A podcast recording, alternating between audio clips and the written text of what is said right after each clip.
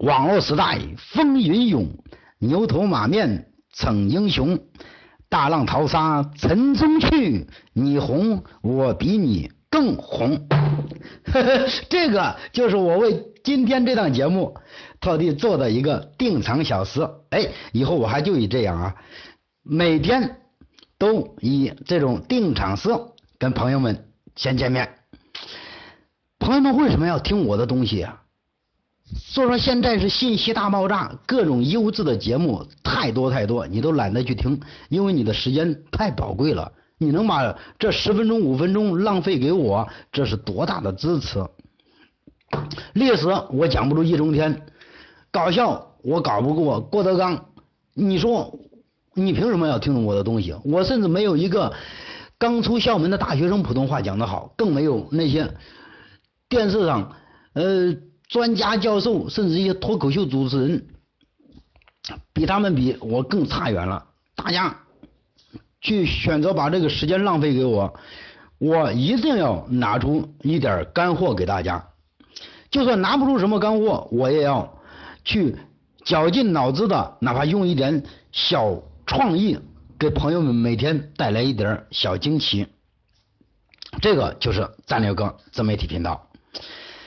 今天刚打开这个我的喜马拉雅听战略哥频道，一看，嘿，开播一周来，播放量首次破万，这个对我来说可真是一点小惊奇，也是广大朋友们对我的一个肯定和鼓励。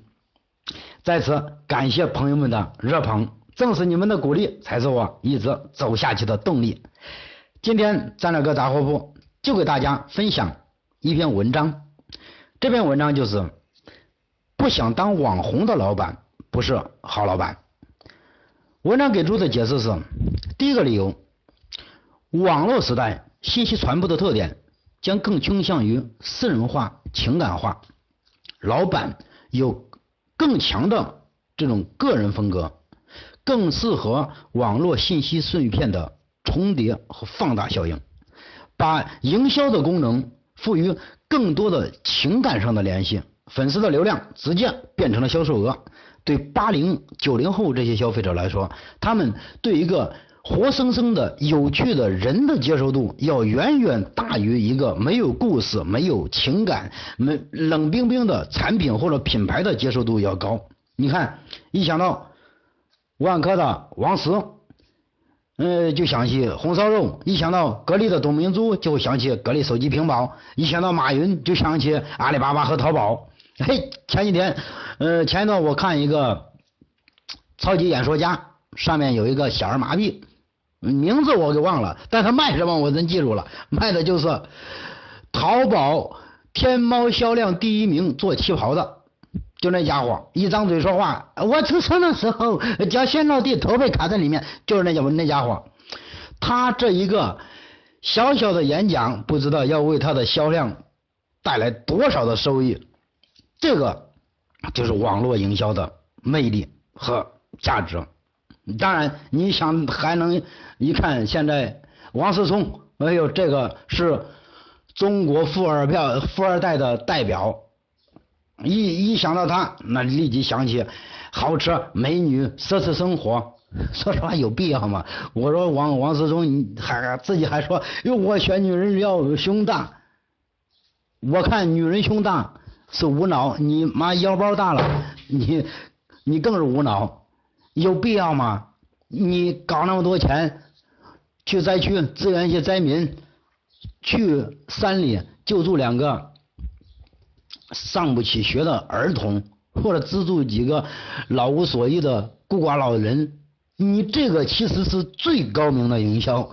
你天天在那里晒豪华的游艇，晒你奢侈的生活，你不知道让多少中国多少人骂你，还说你是国民老公。在我看来，你就是国民脑残。不提这个富二代了，那么我们话回正题啊，嗯，你看。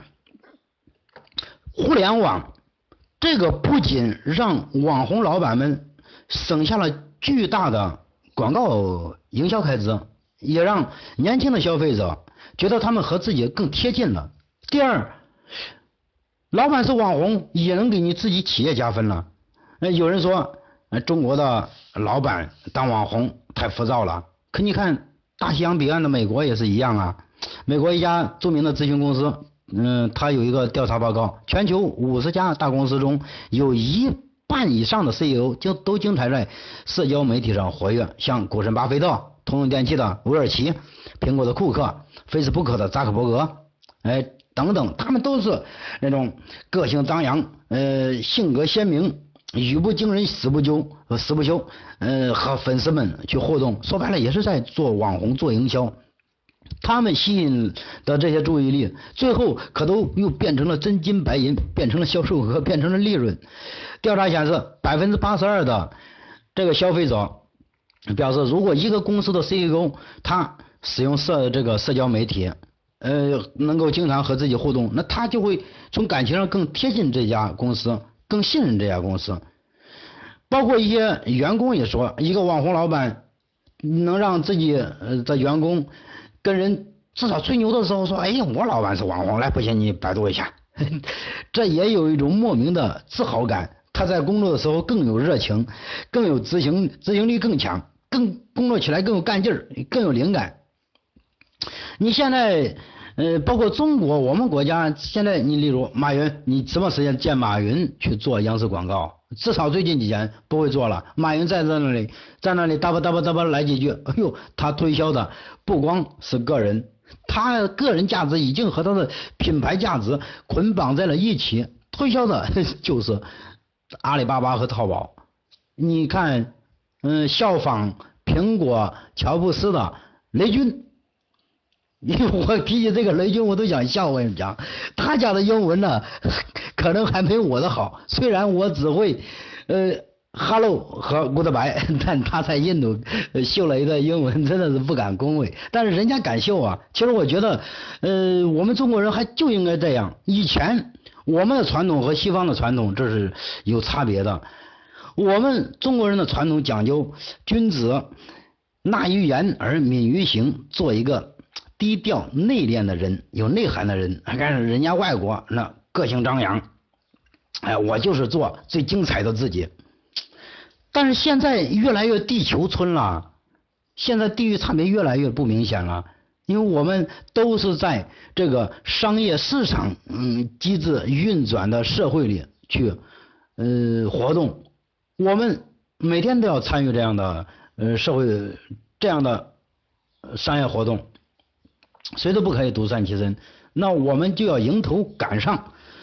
雷军也没有做过这个电视广告，呃，你看小米手机那真的是异军突起。以前我们记住了什么夏新呐，什么这个那个，但是小米手机异军突起，人家雷军玩营销玩的确实的呃到位，作秀也做得好。呃，还有那个叫陈欧。陈欧，要说小伙长得说太帅也算不上太帅，反正比我可能也就帅一点儿。大言不惭呢，我为自己代言，嘿，那就是小，他是这个聚品优聚美聚美优品的这个创始人，现在也是几十亿上百亿的身价了。他就那个我为自己代言，嗯，首先这句话个性张扬。这个我我就喜欢，虽然他还为自己代言的不怎么样，说实话，嗯，我们看啊，现在说实话，现在的企业呀，你大多都被这种广央视广告绑架了，很多企业的老板都陷入两难境地。你上央视，你的品牌就是一流的知名品牌，我以前也做过业务，跑业务跑十年了，到现在。一对外一谈，我说哎呀，我们这品牌上过央视，等那你说话就有底气。你这个品牌就是在客户心中，哎，这绝对是一流的知名品牌。可是你上央视，你这个需要花大价钱的。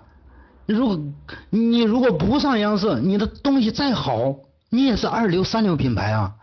可是央视是在什么地方？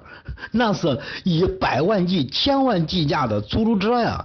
你很多企业上了央视以后，知名度是上去了，资金链却断裂了，而导致到最后难以为继，因为你一个企业没有准备好的情况下上央视，你知名度上去了，如果你的产品本身还不够完善，或者你服务不够完善，你的客户体验没有达到客户的预期，你出的名越大，对你来说其实越是危害啊。呃，由此可见，老板当网红，这个也是大趋势所在，给更生硬的营销赋予人性的情感，培育你的个人影响力，也是削弱对广告媒体的这种依赖。我们再来看看广告的本质，广告的本质是什么呀？就是让更多的人认识你，让更多的人认可你，就这么简单而已。用传播学的说法是，以最高效的方法让大众接受你。出名有两个结果：知名度和美誉度。也就是说，大家认识你和大家认可你是两码事。我的微信公众号昨晚给粉丝们推送的六十秒语音，我说这是市场劝善机制的形成。这种商业的良性发展将会带动或者加速人性的回归。哎，首先。你看，这不是主观的道德说教，因为道德说教对唯利是图的商人本性来说是缺乏说服力的。它正是提供了一个纯商业的功利思维这样的 逻辑路逻辑路线。因为人的最大公约数是善良，是正义。你能站在道德的制高点上，你的人格形象就赋予了正能量这样的功能。正能量形象能提升。你的个人软实力啊，你个人的软实力又能补充或者是优化你产品服务硬实力不足的功效。微信的成功就在于微信提出，再小的个体也是一个品牌，这一句话抓住了时代的脉搏。那么，如何以最低成本玩转微营销，或者说打造个人网络红人呢？这一点你真的需要跟战略哥沟通一下啊！战略哥并不是在这里显摆，哎，我还就是一个活生生的例子，我就是以最小的成本完成了一个从草根变成草根网红的这样的活活力证。也欢迎朋友们关注我的微信公众号“战略哥”的全拼和我互动，我跟你们聊这一块隐秘的东西。如果电灯时代已经来临，你还继续抱着煤油灯不放，那你就不要再抱怨别人的灯亮。我是战略哥，草根一把火，预知战略战略哥，百度搜索我。